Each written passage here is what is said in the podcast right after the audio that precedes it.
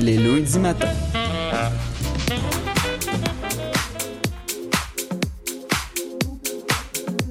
Vous écoutez maintenant LSDJ 7 présenté par Lex.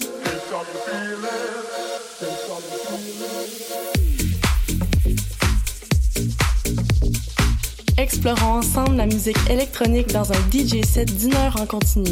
Retrouvons-nous tous les derniers dimanches du mois sur les ondes de Chiz 94.3 FM. Le temps d'un ginto, c'est le moment parfait pour décompresser avant le week-end.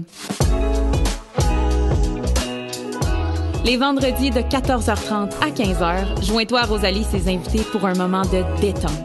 Des invités dynamiques, des discussions stimulantes, des gintos et ben du fun. Voici ce qu'on te promet pendant une demi-heure à toutes les semaines. Le temps d'un ginto, tu veux pas manquer ça.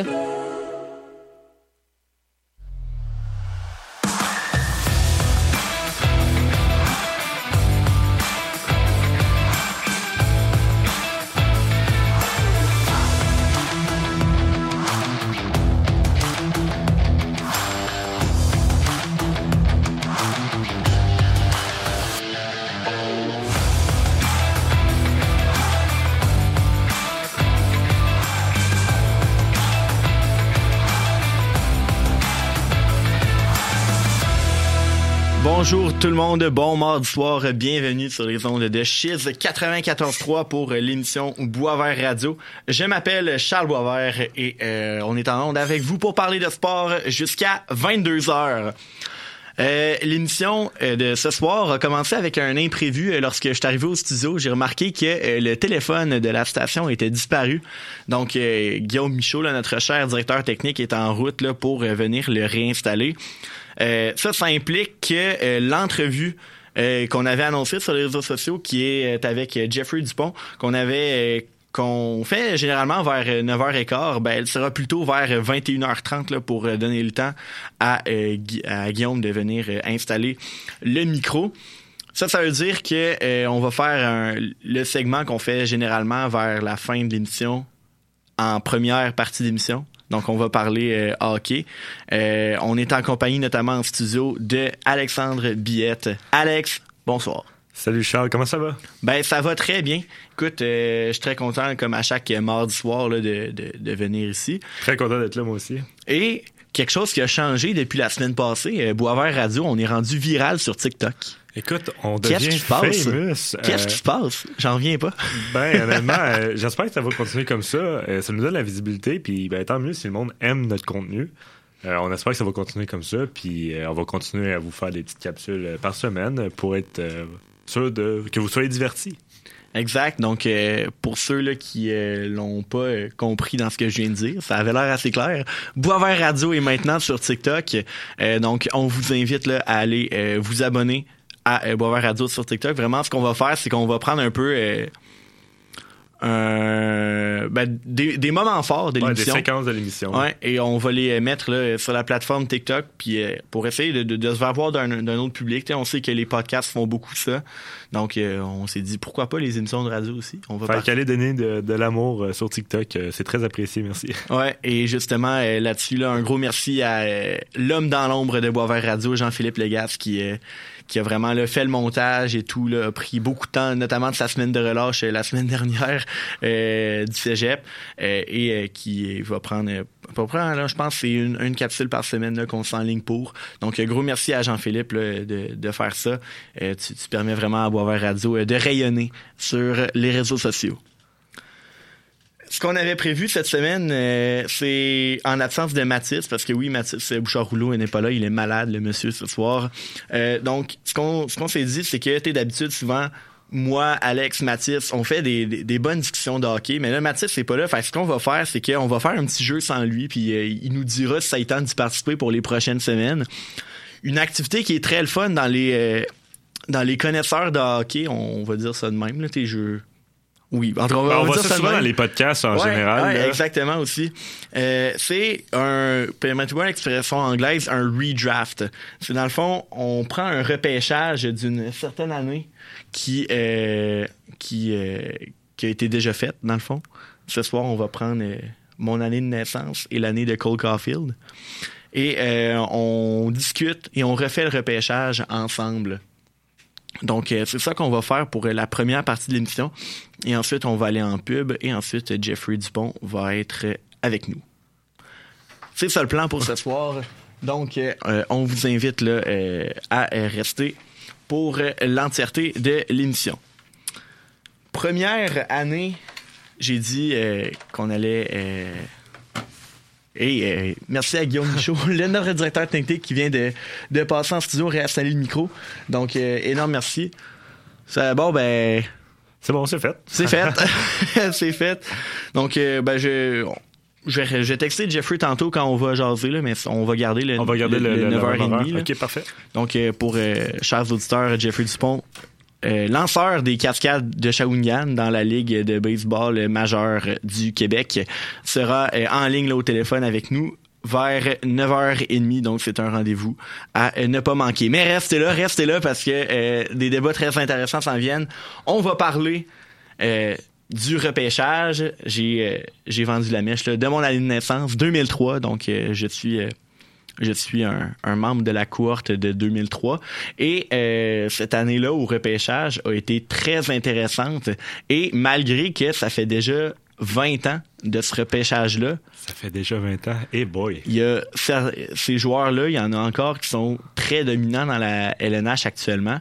Et euh, des joueurs aussi qui sont plus actifs nécessairement, mais qui ont été très marquants des années des années, j'ai envie de dire, de notre jeunesse qu'on regardait le hockey. De 2005 à 2015. 2000, ouais, exactement, mais surtout des joueurs dans, dans le pic, là, genre 2008, 2009, 2010, ouais, les grosses 2011, années, là, ça a été leurs grosses années. Et euh, ça a été très intéressant de les suivre.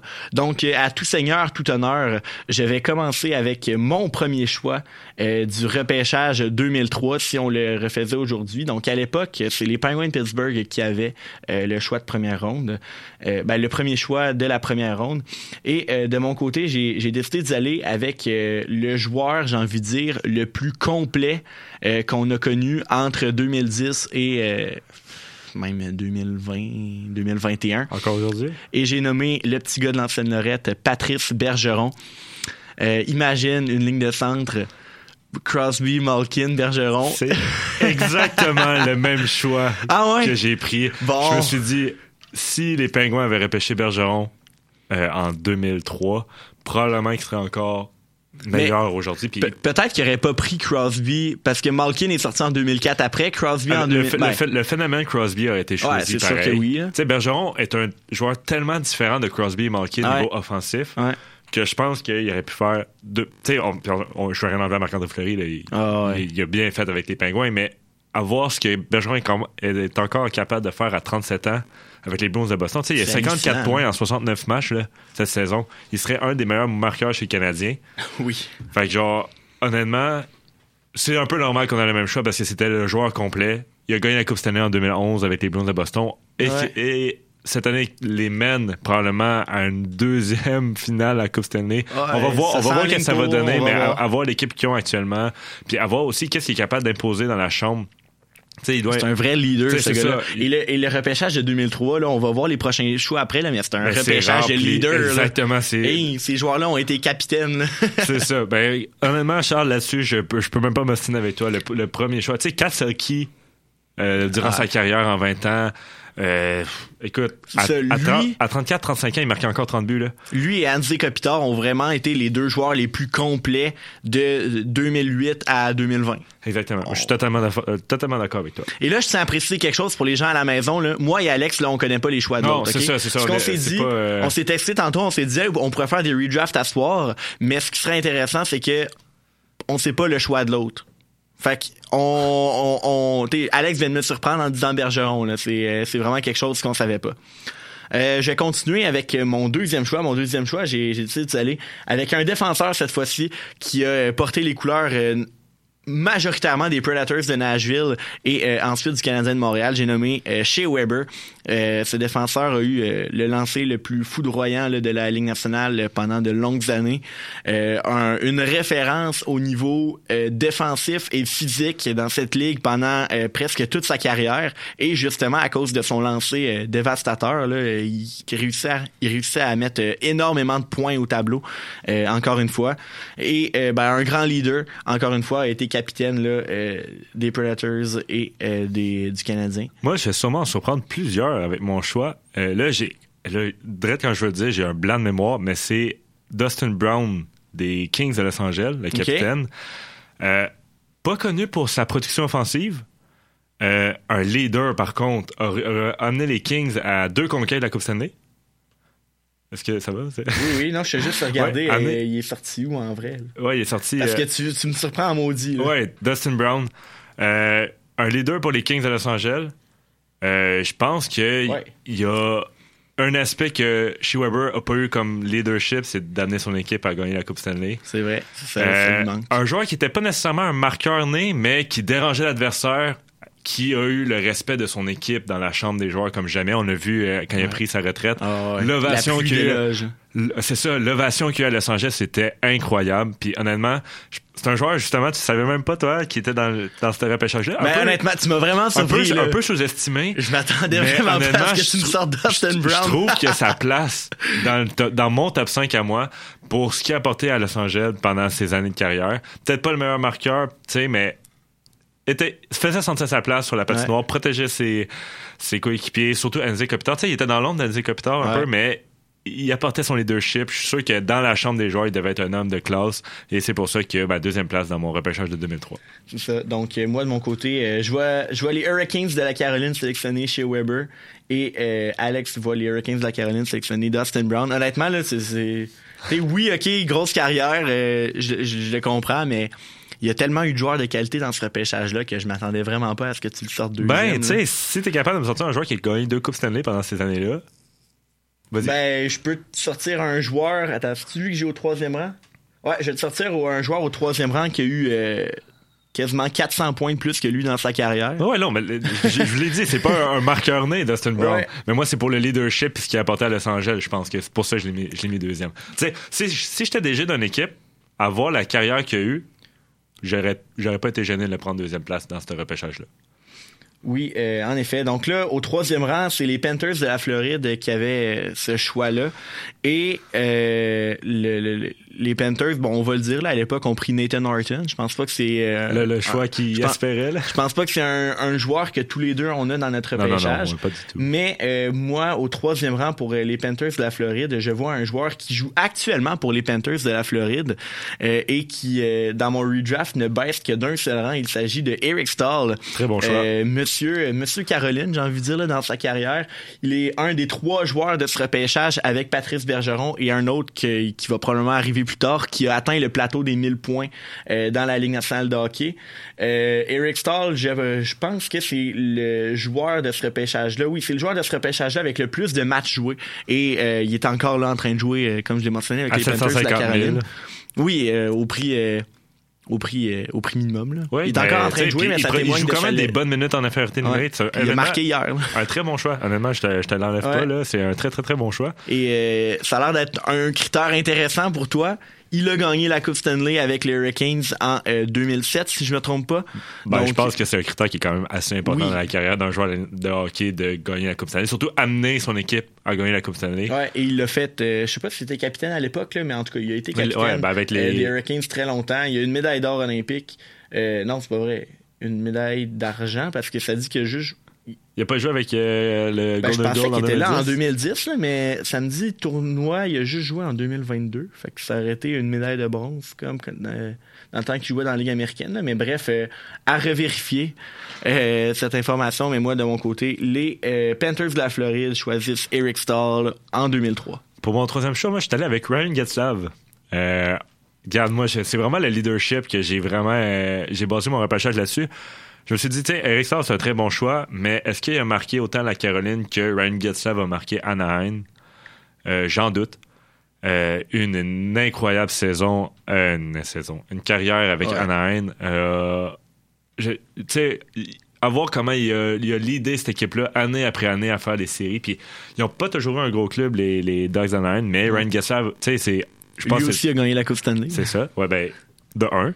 Et deux, c'est pas le troisième joueur que tu parlais justement qui avait atteint le plateau des 1000 points. Ouais, c'est lui. C'est ça. Fait que, tu sais, il y a eu une carrière brillante avec une équipe qui était pas nécessairement toujours bien Ben, placée. qui, a eu, qui a eu ses hauts et ses bas. Ouais, c'est ça, exactement. Tu sais, je dis pas que les Ducks ont été mauvais tout le temps que Gustav était là, mais je veux dire, pour le leadership, gagner une Coupe Stanley, atteindre le plateau des 1000 points, à mon avis, si j'étais le DG des Panthers de la Floride, je repêcherais Ryan Gustav. Je te le dis tout de suite, au quatrième rang, moi de mon côté, c'est Ryan Getzlaff que j'avais. Donc euh, Ryan Getzlaff de mon côté prendrait la direction des Blue Jackets de Columbus, qui à l'époque, on va rire un petit peu, avait sélectionné Nikolai Verdev. Est-ce que ça dit quelque chose? Aucunement, euh, je ne connais pas ce il a joueur. quand même eu 400, 421 matchs dans la Ligue nationale pour 260 points. Euh, il a joué surtout, C'est quand même les- considérable, honnêtement. là. Ouais, ce qui est quand même correct. Euh, il a joué surtout, je pense, pour les Rangers de New York, si ma mémoire est bonne. Mais euh, écoute, sa dernière saison qu'il a joué dans LNH, c'est en 2011. Moi, je le connais surtout à cause de NHL 2K10, le jeu que j'avais dans le temps. Puis, euh, tu sais, c'est- c'est un ailier qui marquait quand même euh, beaucoup de buts, mais a jamais été en mesure là, de s'établir. D'avoir euh, une brillante carrière comme d'avoir- Getzlav et Dustin Brown. il y a eu une brillante carrière, par exemple, dans la KHL, je pense. là. C'est un joueur russe, donc quand sa carrière dans la LNH s'est terminée en 2011, il s'est en allé dans son pays natal et a continué de marquer beaucoup de buts. Mais je pense que c'est un joueur là, que son éthique de travail était discutable. Écoute, ben, quatrième rang, tu l'as vanté beaucoup, Ryan Getzlaff, qui est originellement sorti au 19e rang, euh, repêché par les Dogs d'Anaheim. Il a joué toute sa carrière là-bas. Euh, honnêtement, j'ai pas grand-chose à rajouter là. Un Ouais, leader... euh, un leader euh, d'exception et un joueur aussi euh, complet. T'es comme Eric Stahl et Patrice Bergeron, les les deux euh, les deux centres que j'ai précédemment sortis dans mon repêchage, c'est des joueurs complets qui sont capables d'apporter beaucoup à l'offensive. Mais qui sont également capables de jouer, par exemple, en désavantage numérique, euh, d'être physique, euh, d'aider dans leur zone, d'être sur la glace quand t'as une avance d'un but à protéger en fin de match.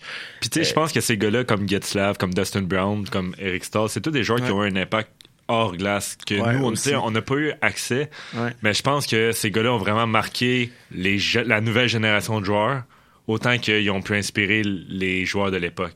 C'est vraiment des joueurs, je pense, qui ont laissé leur trace dans le vestiaire. Puis je pense que c'est pour ça que les deux, on les a dans notre, euh, notre d'aujourd'hui. Exactement. Toi, au quatrième rang, les Blue Jackets sont fiers de sélectionner. Chez Weber, honnêtement, tu nommais Ouais. euh, tantôt, euh, une brillante carrière, une carrière avec les Prédateurs de Nashville et avec le Canadien de Montréal. Malheureusement, n'a pas réussi à euh, atteindre la Coupe Stanley. Mais, tu sais, a été un brillant capitaine pour les Prédateurs de Nashville, un gars de caractère. Quand il, est arrivé avec le Canadien de Montréal, on a vu qu'est-ce qu'il a pu mettre le leadership pour même les playoffs de 2019.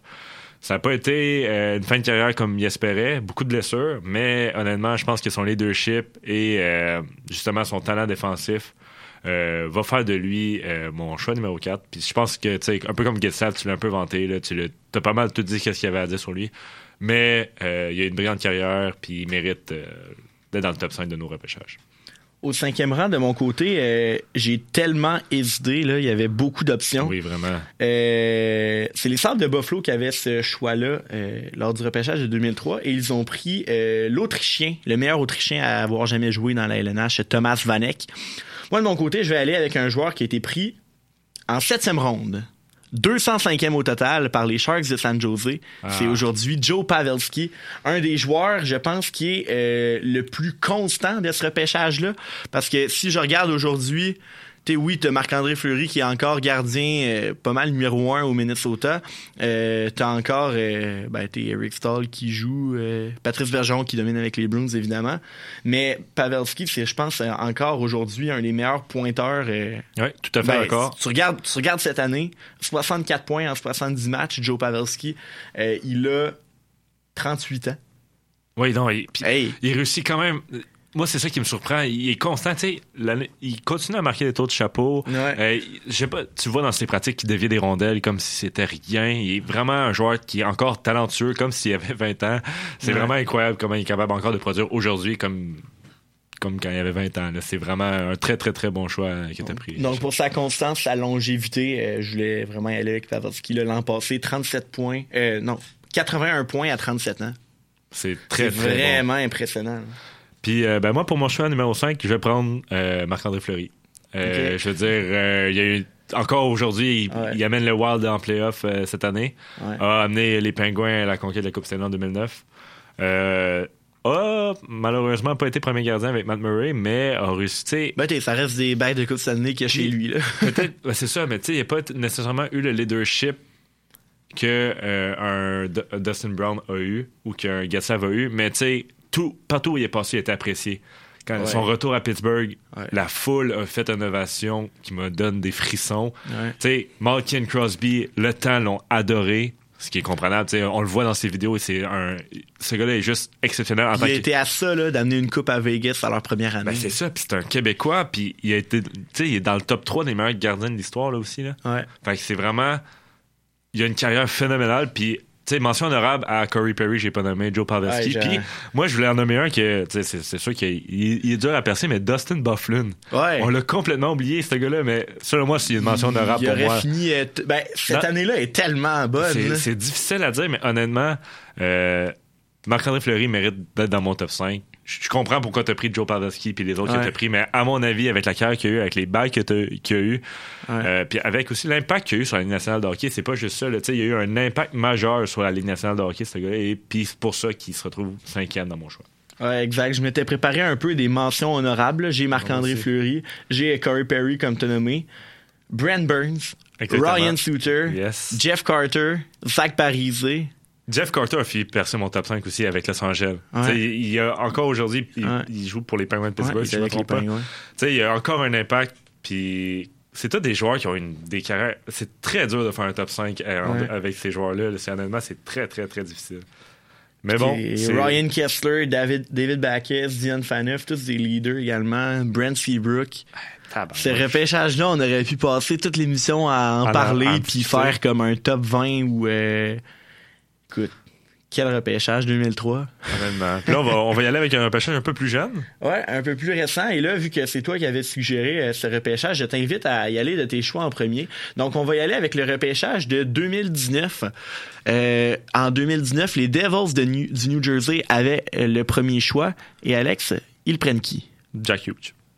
Oui. Je pense que, je ouais, aussi. hein? Je Ouais. pense que cette année, il a prouvé que c'était le premier choix du repêchage. Il est constant. Euh, même après ses blessures, il revenait au jeu, il- Ouais. il produisait. Tu sais, il n'a pas eu une- un début de carrière vou- comme voulu. Là. Il est pas, Ça a pris du temps avant qu'il il éclose. s'est re- il s'est redressé. Il, il a- là, maintenant, il est constant. C'est une super vedette. Puis tu vois qu'est-ce qu'il est capable de faire avec New Jersey cette année. Ouais. C'est vraiment, selon moi, le joueur qui était vu par les partisans quand on a dit Jack Hughes numéro un. Ouais. Là, il, là, il il- vit à la hauteur des attentes. lui. Puis honnêtement, j'espère qu'il va continuer comme ça parce qu'il a une carrière vraiment prometteuse. Ouais. Ça va comment. Je pense qu'il y a une saison de 30 buts cette année. Euh, il continue. à- je- tu me diras ses statistiques. Là, je pense qu'il y a un point par match. C'est malgré les blessures en plus. là. 81 points en 66 matchs présentement. Déjà là, l'an passé, euh, il a été blessé, mais à 56 en 49, t'sais, on, on sait qu'on on était loin de ses deux premières saisons dans la Ouais, il LNH, là. produit- là, en ce moment, il produit à plus un Là, rythme il de un produit point comme par un match, là. numéro un. C'est ça. Puis Comme un vrai premier show total. À mon avis, il reste premier choix au total. là. Malgré que le restant des joueurs que je vais nommer, c'est des très, très, très bons joueurs. Mais je pense que Hughes, il a- il prouvé que c'est la mérité d'être le premier choix au repêchage. Juste de même, là, euh, toi, t'es bien né en 2001. Ouais. Fait que 2019, c'était ton année de repêchage dans LNH. Ouais, malheureusement, j'étais pas là-dedans. là. Ouais, malheureusement. mais, en tout cas, j'aimerais bien prendre Alex Biette au numéro 2. Ah, merci. Euh, donc, au choix numéro 2, c'est les Rangers de New York qui s'avancent sur le podium. Maurice Ils prennent Sider. qui? Maurice Sider. Je veux dire. Ouais, t'as-tu regardé ma liste, mon maudit? Pour vrai? Oui. OK. Maurice ben- Sider. ouais, pas de ben, je veux dire, Hey. imagine si les Rangers de New York l'avaient actuellement dans Hein? leur équipe. Comment il serait dominant? Ce gars-là va être un défenseur numéro un de franchise. là. Ben oui. Juste voir comme. Tu sais, il mène les Red Wings de Détroit pour les tirs bloqués. Euh, il, a- il est juste trop fort. Tu vois, tu le vois plaqué comme. Il est juste phénoménal sur la patinoire. C'est un joueur défensif qui est incroyable à regarder jouer. Là, j'ai regardé justement le match euh, des Panthers contre les Red Wings de Détroit. Ouais. Puis tu le vois jouer, il est euh, tout le temps sur la patinoire. Il a notre âge, il a mon âge. Puis il est tout le temps sur la patinoire. À sa première année, il est capable 6 avril 2001. là. c'est c'est ridicule. Il, est- il est, il est- pff, il est six mois plus vieux que moi, puis il a déjà une carrière tellement prometteuse dans le national de hockey. Ce joueur-là mérite, à mon avis, d'être tu sais, c'est- ça va être le défenseur numéro un de ce draft-là. Et il va C'est être un défenseur de franchise qui sera vraiment important à signer pour les Red Wings de Détroit. Ouais. Puis, tu sais, je le regarde, là, j'ai.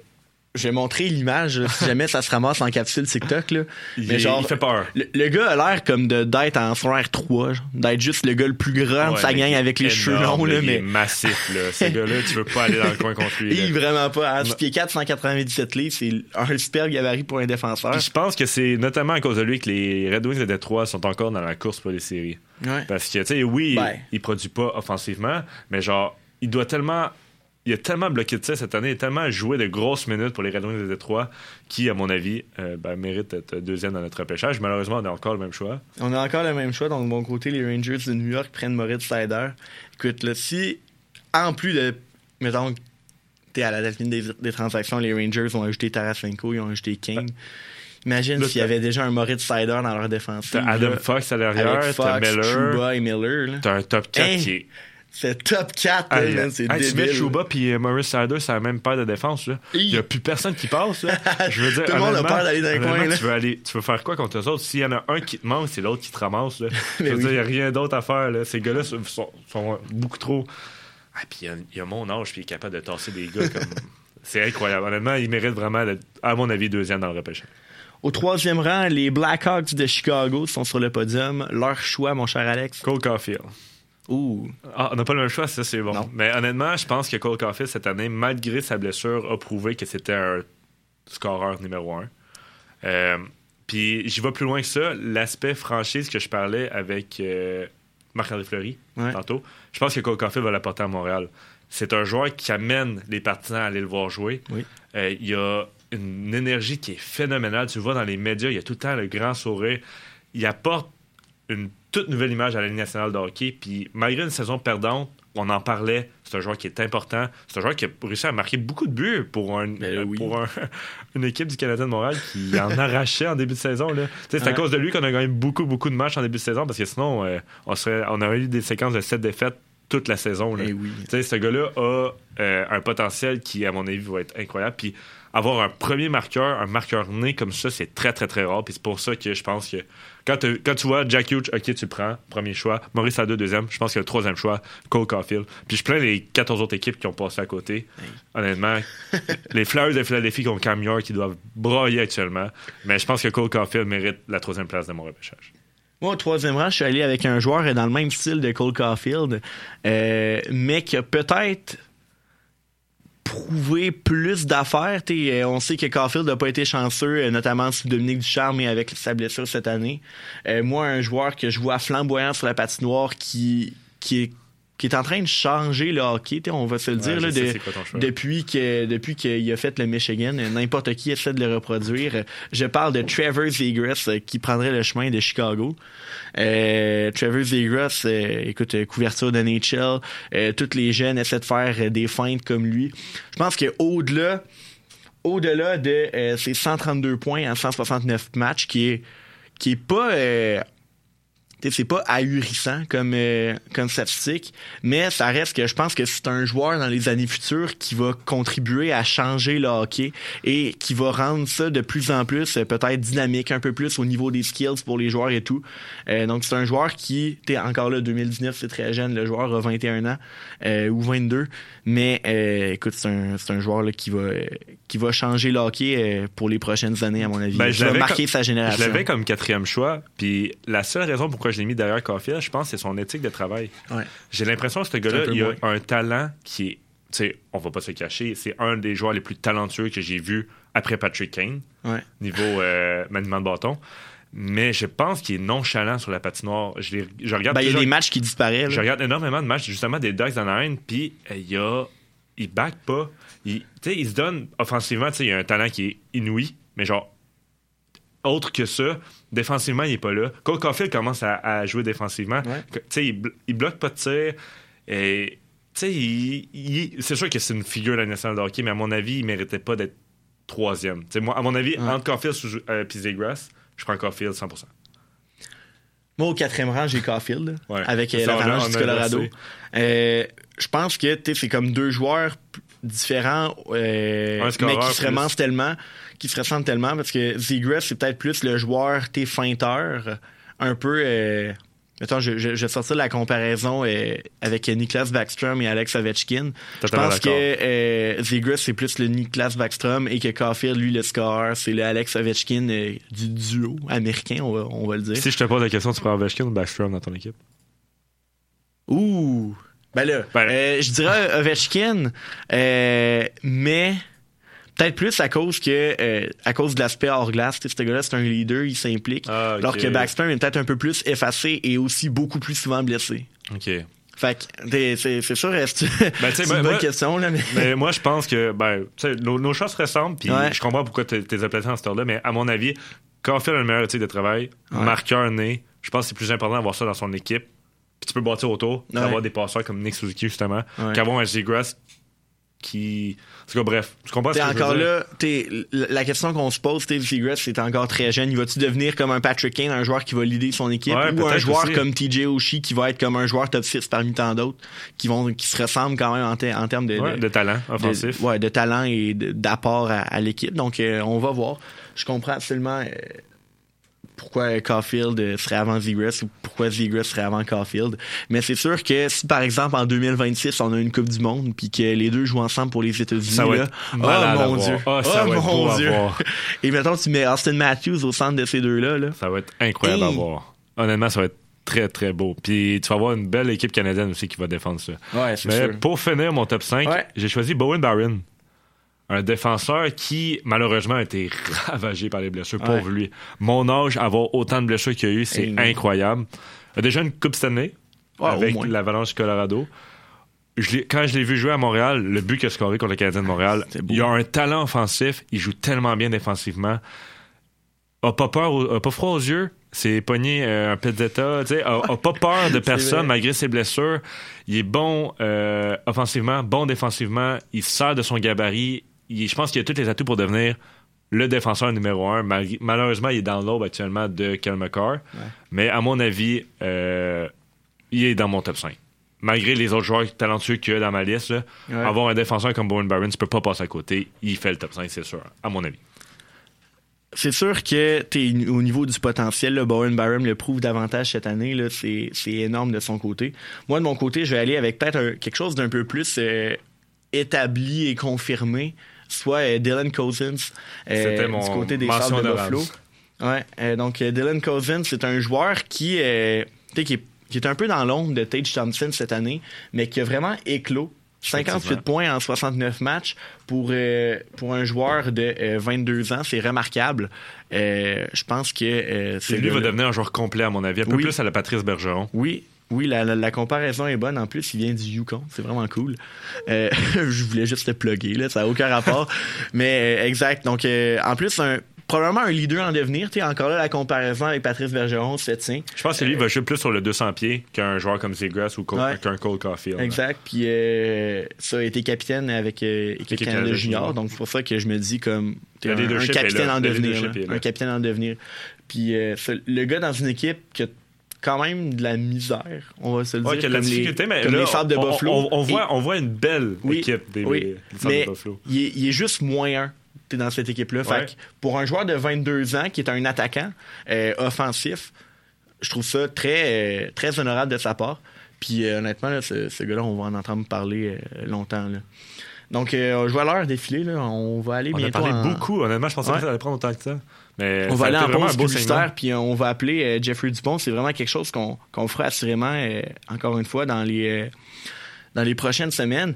Moi, comme mention honorable de 2019, j'avais Matthew Boldy, Kirby. Dak, euh, Capo Ouais, Caco. Kirby Dak pour les blessures. Ouais, c'est ça, c'est ça. C'est moins euh, attrayant, là, mais ça reste un joueur qui sortirait dans le top 15. Ouais, Boldy, Euh, euh, Kako, Cousin pour moi. Spencer Knight, au niveau Oui, potentiel, oui, oui, euh, a été très fort. Et euh, j'ai envie de dire un joueur qui sortirait un peu euh, de même là. À Raphaël Harvey Pinard, là, il sortirait-tu en première ronde, tu penses? Après juste 30 matchs dans, pense- dans la Ligue nationale, serait- c'est un peu trop tôt pour je dire pense ça. que ça serait un bon choix de deuxième. Mais honnêtement, je voulais juste le mettre dans ma Oui, liste puis genre c'est vrai que c'est une, euh, une très belle mention honorable. Honnêtement, lancer une pierre à l'eau. Là. Hey, mettons euh, Harvey Pinard. On, Peut-être un va- 31e. Tu sais, On- ouais. fin, fin, fin, fin de première, deuxième assuré, à mon avis. Mais tu sais, ce, ce gars-là a juste 30 matchs dans la Ligue nationale, mais tu sais, il, Mais fait un point aux deux matchs. Son éthique de travail est rien contrairement au top 5 qu'on vient de, de Écoute, nommer, à mon avis. tu parlais là. Mhm. de Dustin Brown en 2003. là. C'est peut-être. t'es- Il est encore très tôt pour le dire. là. Raphaël Harvey Pinard est encore très jeune puis il a très peu d'expérience. là, Mais c'est peut-être un. t'es Évidemment, en plus petit gabarit. là. mais tu sais, c'est un joueur qui, au niveau de l'éthique de, Ah, travail oui. et du leadership, là, qui va ressembler beaucoup. Tout à fait d'accord. Donc, euh, bon, ce qu'on va faire, c'est qu'on va aller en pause publicitaire. Ensuite, je vais vous mettre une chanson qui s'appelle Wreckage de Nate Smith. Et ensuite, on va être Avec Jeffrey. avec Jeffrey Dupont, le lanceur des euh, Cascades de Shawinigan dans la Ligue de baseball majeure du Québec. Donc, euh, je vous invite à rester à l'écoute. Vous écoutez Boisvert Radio sur les ondes de Chiz 94.3. On revient bientôt.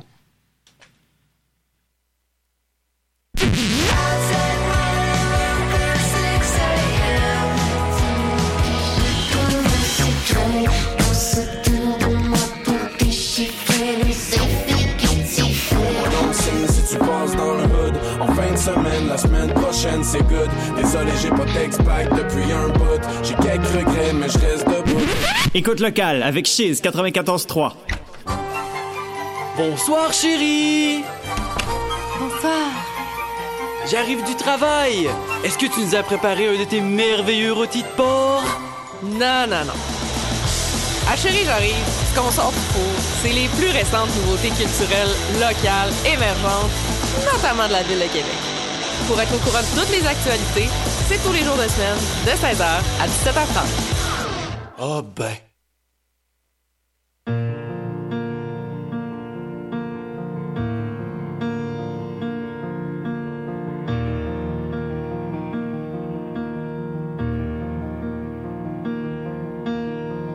I don't mean to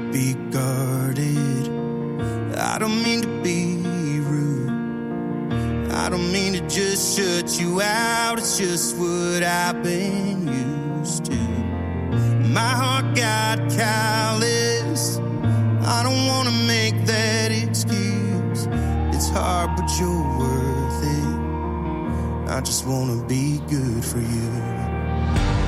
I'm a little damaged, but damn you saw the good. When everyone saw baggage,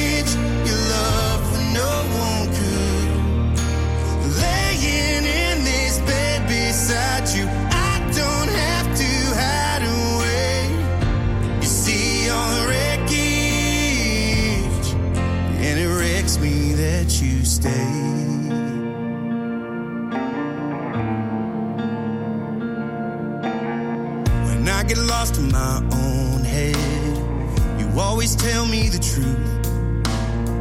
And girl, you find me right where I am. You're the one thing I can't lose. Baby, you're my hero. I ain't scared to say that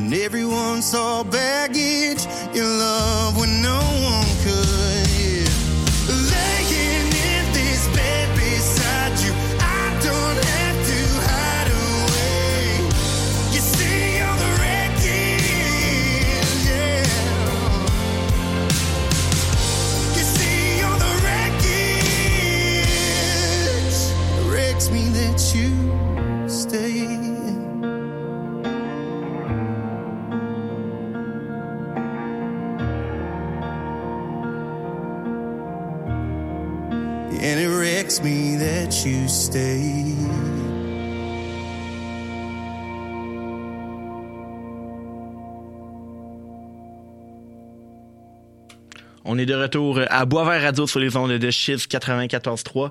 Euh, vous venez d'entendre la chanson Wreckage de Nate Smith, un chanteur country émergent. Donc euh, voilà, on espère que vous avez aimé. Maintenant, euh, on s'en va euh, rejoindre notre entrevue euh, pour euh, ce soir.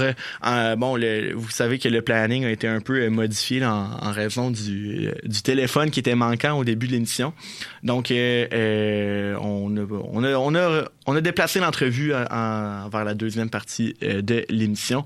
Et bon, on espère que vous êtes toujours à l'écoute. Vous écoutez Boisvert Radio sur les ondes de Chiffre 94.3. Et on reçoit maintenant un lanceur au baseball. On va parler baseball euh, pas mal dans les euh, dans les prochaines minutes. Si vous aimez ça, si notamment vous êtes euh, fan des capitales de Québec, ça se pourrait.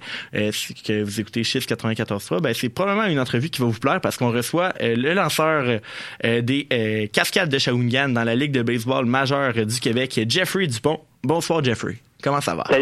Salut les boys, ça va bien? Ça va très très bien. Écoute, euh, t'as été repêché par les euh, par les Cascades euh, dernièrement là, au mois de février et t'as été le tout premier choix au total quand même dans la euh, dans la LBMQ, là, la Ligue de baseball majeure du Québec. Comment est-ce que t'entrevois là, ton été pour ta première saison avec les Cascades? Ben c'est sûr les gars, là, je vous mentirai pas, ça va être tu ça va être un été où on va falloir s'adapter parce que le niveau du junior passer jusqu'au senior, là, c'est pas c'est pas le même calibre. là. Il y a des gars qui ont joué pro et tout ça dans dans le senior, donc c'est sûr que euh, va falloir s'adapter le, le plus rapidement possible là, parce qu'on veut pas se faire euh, en bon langage québécois se faire péter dès, dès le début de la saison. Là.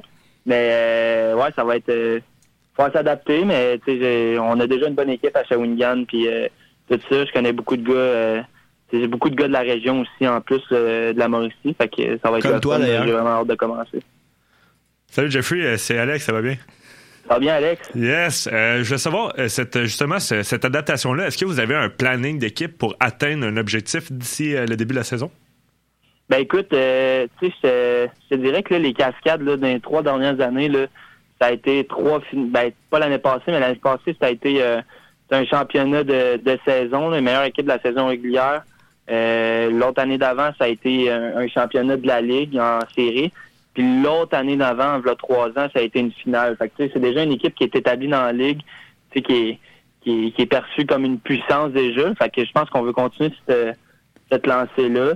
Euh, je pense que je vais avoir des, des gars qui vont m'encadrer. Je pense à, à des Alex Janel qui m'ont déjà coaché euh, au sport études puis au Dragon, que là, je vais jouer avec lui. C'est des gars qui vont pouvoir m'encadrer pour, euh, pour me, me porter sur la bonne voie là, pour commencer le début de la saison. Fait que, euh, je pense qu'on va tout rouler dans le même sens, puis euh, c'est de même qu'on va qu'on va gagner des matchs en début de saison. Après ton repêchage, te dis ne pas avoir été surpris d'avoir pris d'avoir été pris premier par euh, les Cascades. Pourquoi? Euh, ben, je te dirais, euh, c'est une équipe de la région. Veux, veux pas, je pense que les Cascades aiment, aiment repêcher dans la région directement le- des, des gars qui viennent de, de, de chez nous. Euh, suis un lanceur aussi euh, dans la ligue. Je pense que c'est une denrée rare aussi. Là. On se mentira pas. euh, pour un lanceur, un bras, c'est pas éternel. là. Fait que, les blessures puis tout ça, ça peut arriver vite. Fait que je pense que ça court pas les rues. Les cascades cherchaient ça, puis euh, ils ont pris euh, ils ont pris une chance avec moi. Je pense que j'ai eu des bonnes saisons juniors aussi. Fait que ça s'enlignait déjà là-dessus euh, depuis une couple de mois. Puis j'étais pas surpris de, de cette sélection-là. Ça s'est juste concrétisé à Victoriaville euh, euh, le mois passé. Donc euh, je suis bien content de, de la situation. Ah, en effet, là, le, le fit est parfait. Toi qui viens de la région de la Mauricie, euh, les, les cascades justement de Shawinigan qui, cher- qui cherchaient un lanceur, toi qui est disponible après quatre très belles très belles années au niveau junior avec les guerriers de Granby. Donc Mhm. le, le fit était euh, super bon. Comme je l'ai mentionné, là, probablement que certains partisans des capitales de Québec sont à l'écoute ce soir. Pour les auditeurs qui connaissent un peu moins là, la LBMQ, là, euh, où est-ce qu'elle se situe en termes de niveau de jeu comparé à la Ligue, à la Ligue Frontier, par exemple? Ben, je te dirais, tu sais, la majorité des gars, c'est des, des Québécois. Euh, Il y a beaucoup d'équipes dans la ligue qui ont des places pour des joueurs internationaux. Là. Je pense euh, euh, au Brock, justement, de Drummondville, qui ont déjà des joueurs internationaux depuis quelques années. Il y a d'autres équipes dans la ligue, Saint-Jean, je sais qu'ils en ont aussi. Euh, mais tu sais, la majorité, c'est des joueurs québécois. Euh, je vois ça un peu comme un club école, peut-être des, des capitales ou soit des, euh, des, des aigles à Trois-Rivières. Euh, je sais qu'il y a des gars des cascades qui ont, qui ont joué avec les aigles l'année passée, qui sont allés dépanner euh, quelques matchs parce que justement, on, on est directement dans le cours des aigles. Fait que c'est Ben facile de, de rappeler un gars d'urgence, tout ça, s'il y a des blessés ou quoi que ce soit. Euh, niveau calibre de jeu, il y a des gars qui ont été repêchés là, dans, dans les ligues majeures. Euh, je pense à Raphaël Villadu qui va jouer avec nous euh, avec les cascades cet été. Ben lui, il, il sort justement de la Ligue frontière avec les, les aigles. Euh, tu sais, c'est un calibre de baseball qui est assez élevé. Beaucoup de gars qui ont joué dans des collèges américains et tout ça aussi. Fait que, tu sais, pour les partisans de baseball, euh, tu sais, je sais qu'il n'y a pas d'équipe présentement à Québec là, euh, avec les capitales qui, qui rôdent autour. Euh, mais tu sais, pour euh, toutes les toutes les partisans de baseball en tant que tel, ça reste du gros calibre. Là, puis euh, c'est du bon du bon baseball à mettre sous la donne. Justement, parlant de la Ligue Frontier, est-ce que tu es encore relativement jeune? là? Euh, est-ce que jouer pour les aigles, éventuellement, ça serait ton objectif ultime dans le monde du baseball? Euh, ben, je pense que auparavant, je pense que ça, ça aurait peut-être été mon, mon objectif, euh, c'est même peut-être de carrière, de vie, tu sais. Ouais. Mais tu sais, plus réaliste, euh, j'ai le monde des communications qui m'intéresse également. J'ai étudié là-dedans. Je pense que je me vois plus à faire mon bout de chemin là-dedans. Peut-être euh, le monde des communications, euh, wow. Les alentours du sport, c'est sûr que c'est quelque chose qui m'intéresserait. Euh, je ferme pas la porte à, mettons, des bonnes saisons avec les cascades, puis un coup de téléphone des aigles arrive. Là, ça, ça serait quand même le fun de jouer devant ma famille, tout ça, euh, professionnel. Euh, tu sais, c'est- la Ligue frontière, c'est une ligue avec beaucoup de, de mouvements d'effectifs aussi. Là, je pense, euh, mettons, euh, au hockey avec la East Coast League. Ben, je fais un petit comparatif avec euh, cette, cette ligue-là. Il y a beaucoup de mouvements d'effectifs. Donc, euh, je pense pas que ça serait euh, euh, une job de vie de jouer pour, pour soit les Aigles, les Capitales ou peu importe quelle équipe dans, dans la Ligue frontière. Mais tu sais, c'est une bonne une bonne fenêtre aussi pour les gars qui sont là puis qui vont peut-être aller chercher un contrat dans les avec une équipe des ligues des mineures aussi. tu parles justement que tu que étudies en communication actuellement. Comment tu penses pouvoir jumeler et tes études et le monde du sport? Euh, ben, écoute, euh, ça, euh, j'essaie de trouver encore la, la réponse à cette question-là, mais tu sais, je pense que je suis un lanceur. Fait que les, équipes dans la ligue, dans le senior, tu sais, sont conscients que les, les gars, ils ont, ils ont toute une job en dehors de du baseball. Ils ont tous, des gars qui ont des familles aussi également, ils ont des enfants puis tout ça. Fait que tu sais, ils sont quand même conciliants avec le fait qu'on a une vie en dehors du sport. Je pense que le fait que je suis lanceur en, en plus, je suis capable de m'absenter peut-être un petit peu plus, étant donné que des fois, je sais d'avance quand est-ce que je vais lancer puis quand est-ce que je lancerai pas. Mais euh, je pense que ça va être euh, oui, ça va être la job de concilier tout ça, mais je pense que je l'ai fait avec euh, avec dans le junior aussi. Je pense que je vais être capable de, répéter la même chose avec les cascades. Et est-ce que l'équipe t'exige, mettons, un nombre d'entraînements par semaine? Est-ce qu'il y a un couvre-feu comme on peut le voir, mettons, avec les équipes de Division 1 au, au collège? Est-ce que, comment ça fonctionne? Euh, non, vraiment pas. Là, euh, comme je te disais, les gars, ils ont tous des, des jobs, tout en dehors de, du baseball. Euh, on est tous des adultes puis responsables aussi. Là. Fait que euh, non, on est vraiment comme un, un peu plus laissé à nous-mêmes. Euh, niveau entraînement, ben je pense on, s'entraîne à, à notre niveau, à notre rythme, euh, quand on quand on le souhaite puis tout ça.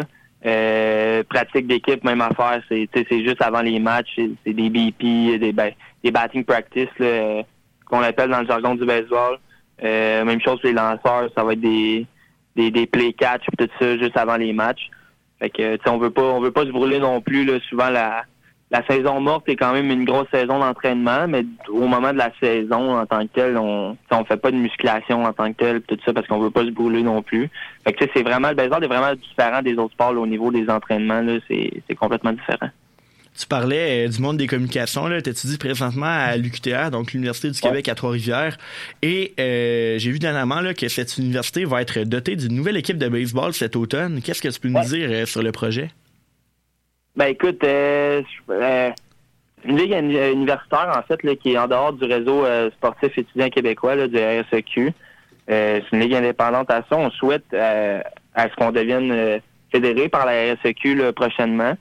Euh, l'UQTR va se rajouter à une ligue qui est composée de McGill déjà, Concordia, l'Université de Montréal aussi, puis euh, même le Collège de la Flèche à Trois-Rivières qui, qui va jouer des matchs là. Euh, ça va être une équipe qui va être composée de certains joueurs de, du junior élite, puis même du, euh, du senior majeur là, qui étudie encore à l'université. Toi, tu veux-tu être là-dedans? Ouais, je vais être là-dedans. Je vais, je vais jouer. Je vais, je vais, je vais coacher aussi un, un, un peu les jeunes, ben, tu sais, les, les plus jeunes qui vont, qui Ouais, vont qui vont être là, fait les jeunes lanceurs. Fait qu'un joueur entraîneur style Reggie Dunlop un peu. Là. fait que, ben ouais, je vais jouer aussi, mais tu sais, c'est une saison euh, qui s'étale pas trop longtemps. C'est sûr que c'est pendant la, sa- la, la saison scolaire. Fait que c'est, c'est juste à l'automne. Tu sais, on parle d'une vingtaine de matchs plus les séries, puis euh, le championnat de saison. Fait que, non, c'est ça, ça on, on a super hâte de, de commencer. On devrait avoir une bonne équipe en plus, capable de rivaliser avec McGill, qui, qui ont une très bonne équipe aussi. là. Le baseball majeur innove cette année avec des nouveaux règlements, soit des chronomètres pour limiter le temps de préparation des frappeurs et euh, des lanceurs.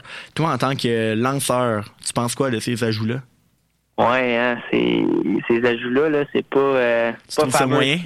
C'est pas fameux, là. Euh, puis je t'explique pourquoi vite vite. Là. Moi, je suis un lanceur, puis on, on parle du chronomètre. Là. Je me trompe pas, c'est un 20 secondes euh, Ouais. euh, avec personne sur les buts ou un 15 secondes avec des personnes sur les buts. Mais tu sais, comme lanceur, c'est toi qui gères la game, c'est t'as un rythme, tout ça. Euh, le baseball, c'est plus stratégique qu'on le pense. Hein. Euh, tu sais, on parle en plus des vols de buts. Euh, la ligue, euh, le baseball, maj- le baseball majeur a grossi les buts en plus, là, la, la dimension des buts. Fait tu vas avoir plus de vols de buts, en plus que les lanceurs, ben, son, le rythme du lanceur euh, va être dérangé un petit peu. Fait que le nombre de regards au premier but va être différent. Euh, le temps de ta pause également va être différent. Fait que c'est ça, c'est toutes des, des choses qui rentrent en ligne de compte euh, dans les vols de but pour un coureur. Fait qu'un coureur qui va être intelligent, il va lire les, les regards du lanceur puis son, son temps de pause. C'est à ce moment-là qu'il va être capable de d'aller voler le deuxième ou voler le troisième dans un, un moment important. Là, ça va être plus facile pour eux. Fait que, tu sais, c'est sûr que ça vient euh, déranger un petit peu le, le travail du lanceur. Fait que c'est ça que je trouve plate là-dedans. Surtout que tu sais, c'est juste pour euh, écourter les la durée des matchs. Je pense que tu sais, le baseball, ce qui faisait que le baseball était beau, c'est que c'était un des seuls sports où il n'y avait pas de temps. Ouais. C'est ça que je trouve plate là, à ce moment-là. Mais ça, la- le- probablement que ben c'est sûrement ça là. La, la réflexion des gens, ça a été comme ah ben là, ça va peut-être plus devenir un ben, pas un sport de TV là, mais tu sais les le, le monde à la TV veut que ce soit peut-être plus court et euh, Ouais, exact, ça, exact. Mais tu sais, pour, pour être un partisan de baseball aussi, là, parce que là, je te parle, puis Ouais, ça, tu peux écouter la finale de, la deux- classique mondiale en même temps. Là. Ah ouais, ah c'est- les, pour le monde dans les estrades, là, le monde s'en fout du temps. là. Ça pourrait durer cinq heures, le monde s'en Ouais. fout. C'est comme, euh, va t'acheter un hot dog de plus, puis ça finit là. là pour, euh, c'est pour être franc, c'est c'est tellement beau comme sport, c'est tellement magique. C'est familial, c'est rassembleur en plus. C'est vraiment, ils ont voulu écourter ça pour vraiment tout ce qui était sportif de salon, là, carrément. En terminant, euh, tu as lancé dernièrement euh, ton balado avec ton ami et complice Michael Legendre qui s'appelle Le Porteur d'eau. Euh, Qu'est-ce qui t- qu'est-ce que tu peux nous dire là, sur ce projet? Et surtout quand est-ce qu'on peut s'attendre au prochain épisode? Ouais, ben écoute, pour pas parler trop vite, là, on, a, on a un gros projet quand même en tête de, de- on, on attend les, la fin des jeux de la communication, ben en fait le- les jeux qui sont terminés. On, on attendait ça avant de lancer le balado. Ouais. Là, on est en pour parler justement pour lancer le premier épisode. Euh, ça s'en vient euh, très prochainement. Ben, il est pas déjà, Euh. ben, votre épisode, dans le fond, que vous avez fait au jeu, c'est comme un peu votre pilote. Ouais, ouais, C'est ouais. votre ben, en premier fait, épisode? projet pilote qu'on a fait avec Denis Coderre au jeu de la communication qu'on a reçu comme invité. On a parlé de baseball en masse, Ouais. des expos, puis également des nouveaux règlements là, dans, dans le baseball majeur. Ouais, Denis était, était pas mal de, du même avis que moi là, au- par rapport au nouveau règlement du baseball majeur, là, lui qui est, qui est un grand fan de baseball. Euh, fait que, on, on s'est bien amusé avec ça. Euh, on, on décide de continuer aussi. Fait que le, le premier euh, vrai épisode, le lancement, là, ça va s'en venir euh, très bientôt. Tu peux pas nous avoir un scoop? Ah non, j'ai pas j'ai pas tellement de couple là, pour euh, pour l'instant. On est encore en pourparler avec certaines personnes là, pour pour des dates et tout ça là, pour pour être sûr, mais ça va être big. Ah, dommage. On aime avoir des scoops à Boisvert Radio, mais bon. je, te, je te souhaite euh, le meilleur, là, de, notamment pour ta saison euh, avec les cascades, aussi euh, pour ton balado. Là. Je suis ça avec attention. Donc, merci beaucoup, Jeff, d'avoir d'avoir pris le temps pour nous ce soir à Boisvert Radio. Yes, merci beaucoup les boys. Ciao, là. Bye, à la prochaine. C'était Jeffrey Dupont, lanceur des cascades de Shawinigan dans la LBMQ. Également euh, adversaire de moi et Alex euh, Au dans l'épreuve balado sportif au jeu de la communication. Donc euh, voilà, c'était une très bonne entrevue, Jeff. oui. Merci beaucoup. On en a appris beaucoup Ouais. sur. euh, tu sais, moi, honnêtement. Ça paraît que c'est un gars qui est passionné de son sujet. Ben là. oui, exactement. là. Puis, tu sais, il en vit, entre guillemets. Là. Oui. Il est rendu dans une ligue qui est quand même professionnelle. C'est pas rien. Là. Mais tu sais, c'est parce que ça, il est dans une ligue, justement, ben, baseball majeur du Québec. Puis, en fait, il progresse comme joueur, mais également, il est au, il travaille aux communications de Baseball Québec, là. Fait Et il a réussi à coacher l'équipe de l'UQTR. puis il coach, puis c'est un Reggie Dunlop, là. Fait impliqué. que, Puis c'est vraiment beau à voir de voir un, un jeune de notre âge qui est capable d'appliquer autant dans, dans le sport qui le passionne. Fait que, euh, honnêtement, bravo, Jeffrey. Je suis euh, très content de tes accomplissements. Puis j'espère que tu vas pouvoir euh, continuer dans le futur euh, avec ça. C'est comme si, c'est comme si, en plus de, de travailler pour le Blizzard, j'étais, mettons, je jouais Junior 2 Ouais, où tu jouais. ou ouais. Junior 3. Ouais, mettons. effectivement. c'est quand même c'est quand même excellent là. il chemine bien dans, dans, dans les deux domaines que ce soit au domaine sportif et au domaine là, des, des communications justement je voulais parler un peu de Blizzard euh, en terminant là, on a un En terminant, euh, ah, en terminant, on a un 2-3 minutes euh, pour parler de Blizzard. Euh, parce que les séries battent leur plein présentement dans la Ligue de hockey M18-3 du Québec. Et moi, évidemment, là, je, je suis ça avec attention, étant membre de l'équipe web du Blizzard du Nord Brag. Saint-François. M18-3A. Euh, le Blizzard est présentement en finale de division. On sait cette année là que le, le, format des séries, oui, dans la Ligue M18-3 a été complètement chamboulé. Euh, quand tu te fais éliminer, tu as même, t'as même endroit comme à une deuxième chance. Et là, tu pourrais revenir contre les champions de division à la classique des champions. Donc, bref, c'est compliqué. Mais le Blizzard a pris euh, le chemin... euh, le chemin le plus simple à comprendre, c'est-à-dire qu'ils ont gagné en demi-finale de division. En trois matchs, ils ont balayé les, les Albatros du Collège Notre-Dame. Vraiment, là, j'ai vu le deuxième match. c'est des 3 de 5? Oui. Ok. 3 de 5. J'ai vu euh, le, le deuxième match là, à Saint-Augustin. Le premier, malheureusement, euh, je jouais euh, en même temps avec ma belle équipe de Junior B. Euh, mais le deuxième match à Saint-Augustin, honnêtement, on a eu droit à tout qu'un match, là, un match. ben, un match dominé que j'ai aimé re- regarder parce que le Blizzard a gagné 6-1, notamment. Mais en plus, ce match-là, j'étais euh, j'étais marqueur. Non, j'étais chronométreur et annonceur. Et ça, c'est un match qui a beaucoup brassé. Il y a eu beaucoup de pénalités. Puis là, moi, je devais toujours annoncer. Puis là, quand j'étais prêt à annoncer, il y avait une autre punition. Puis après ça, il y avait un autre but. Ça a été vraiment euh, dur à suivre comme match. Mais on, est, on y est arrivé. Et là, euh, le match numéro 3, bon, le Blizzard a complété euh, leur balayage. Donc, euh, le match numéro 1 de la série de finale de division contre les Estacades de Trois-Rivières, justement, on parlait avec un gars de la Mauricie il y a quelques minutes seulement. Les Estacades de Trois-Rivières joueront contre le Blizzard pour la finale de division. Donc, ça va être très intéressant à suivre. là. Le match numéro 1, c'est jeudi à Saint-Augustin. Le match numéro 2, c'est vendredi à Saint-Augustin également. Euh, c'est une série 3 de 5 également dans, euh, dans justement les finales de division.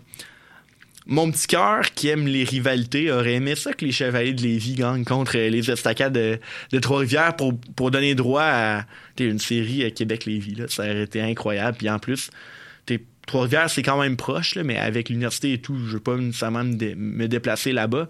Mais imagine, on aurait, on aurait eu des matchs à, à la Lévis, Québec, ça a été vraiment une belle, une belle rivalité. ça a été le fun. J'aurais pu aller voir les matchs. En plus, la galerie de presse à Lévis, euh, c'est le fun là-bas. Il y a de l'ambiance. Euh, J'ai mon bon ami James là, qui va revenir bientôt, qui travaille pour les Chevaliers également. Donc, ça aurait été le fun, mais bon, on va prendre les Estacades. Les, qui est une équipe très rapide, là, avec, euh, avec beaucoup de talent. Donc, j'ai vraiment hâte de voir là, à, quoi, euh, à quoi ça va ressembler, cette série-là. Si jamais le Blizzard défait les Estacades, ils vont aller dans la finale de la Classique des Champions. Et c'est ça qui fait un peu euh, grincer des dents les recruteurs. J'ai vu un, article aujourd'hui, je sais pas ce que t'en penses, Alex, mais mettons, t'es recruteur de la LHJMQ, OK? Et là, t'apprends que euh, les demi-finales et finales du M18-3A, c'est des matchs simples. Habituellement, c'est des 4 de 7 Uh-huh. ou des 3 de 5.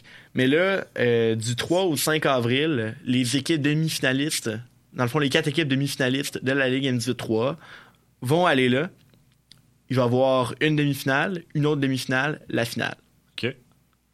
Ah, ok, tu parles juste un match. Un là. match. Ok, un peu comme dans la NFL, mettons. Oui, des matchs, euh, des matchs à élimination simple et euh, justement à mort subite. Fait que, et c'est ça, j'ai vu l'article aujourd'hui qui est paru dans le Soleil. Les, les recruteurs disaient, ben, habituellement, on aime ça voir les joueurs dans un contexte de série jouer plus longtemps. Mettons, la finale sera au match numéro 7. là. Ouais, non, c'est ça. Voir un peu de. Tu- tu veux voir quel joueur se démarque là-dedans, là. Exactement. Puis euh, je trouve que justement, un joueur, euh, un match comme ça, euh, on a pu voir avec les, le match des étoiles de Conor Bedard euh, dans, au Canada au grand complet, dans la Ouais. LC. Dans les, LCH, ouais. Ouais, exactement. Ça prouve pas. Un match prouve Ouais. rien. Il y, a- il y a plein de beaux espoirs qui pourraient se développer en sept matchs qu'en le faisant juste en, en mort subite, euh, tu vois pas le potentiel du joueur. Puis je trouve ça décevant. Euh, je sais pas dans quel contexte ils ont décidé de faire ça en match. en- Ben, ils voulaient, à la base, euh, limiter les coûts de déplacement des équipes. Donc, ça. t'es- Ouais, ça- ça- avant, avant c'était comme. Avant, c'était comme tu prenais le classement des 15 de la ligue et tu faisais les séries. Maintenant, ce qu'ils ont fait, c'est qu'ils ont pris le classement des divisions. Donc, euh, les deux premières rondes des séries, dans le fond, les quarts de finale de division et les demi-finales de division, et même la finale de division, évidemment, c'est tout dans, dans la même division. Et évidemment, ben, dans, euh, dans chacune des sections, les équipes sont plutôt proches euh, les unes des autres au niveau géographique. Donc, c'est surtout ça qui a joué là, dans, la, dans la balance. Et aussi, justement, vu qu'une division pouvait être plus forte qu'une autre, ben, ce qu'ils ont fait, c'est qu'ils ont instauré un peu les séries de la deuxième chance, les séries repêchage. C'est une fois que tu es éliminé, tu t'en vas jouer des matchs justement à élimination simple, à mort subite, euh, contre d'autres équipes qui sont éliminées, pour ensuite les rejoindre à la classique des Ah, champions à Saint-Hyacinthe. Donc, tu vas avoir trois champions de division qui vont être là euh, dans les demi-finales et tu vas avoir une quatrième équipe qui va être là, qui va être un peu la, la, la, la gagnante des perdants, qui va être revenue euh, dans... euh, dans- Ben, ça, ça, je trouve que le principe de deuxième chance, je trouve que c'est un bon principe. Ouais.